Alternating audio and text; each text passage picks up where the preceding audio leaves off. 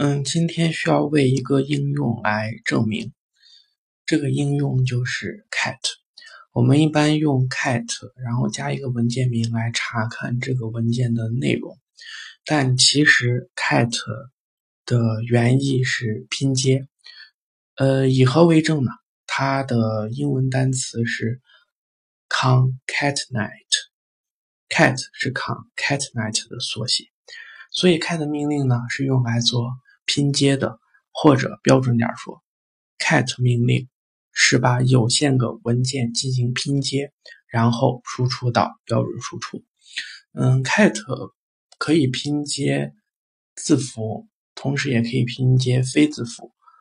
嗯，非字符的一个典型例子就是，比如说你用优酷呀或者其他网站看视频的时候，你会发现。它其实是一小段小段小段视频文件，一般是 FLV。你可以用 cat，然后按顺序写上这些小段的 FLV 的名字，然后直接加一个重定向，就是一个大于号到一个文件。那么这些小的视频文件就被拼接成了一个呃完整的大的视频文件。嗯，这就省得你再打开什么。嗯，视频剪辑软件，然后把它们拼在一起嘛，所以 cat 命令是相当实用的啊。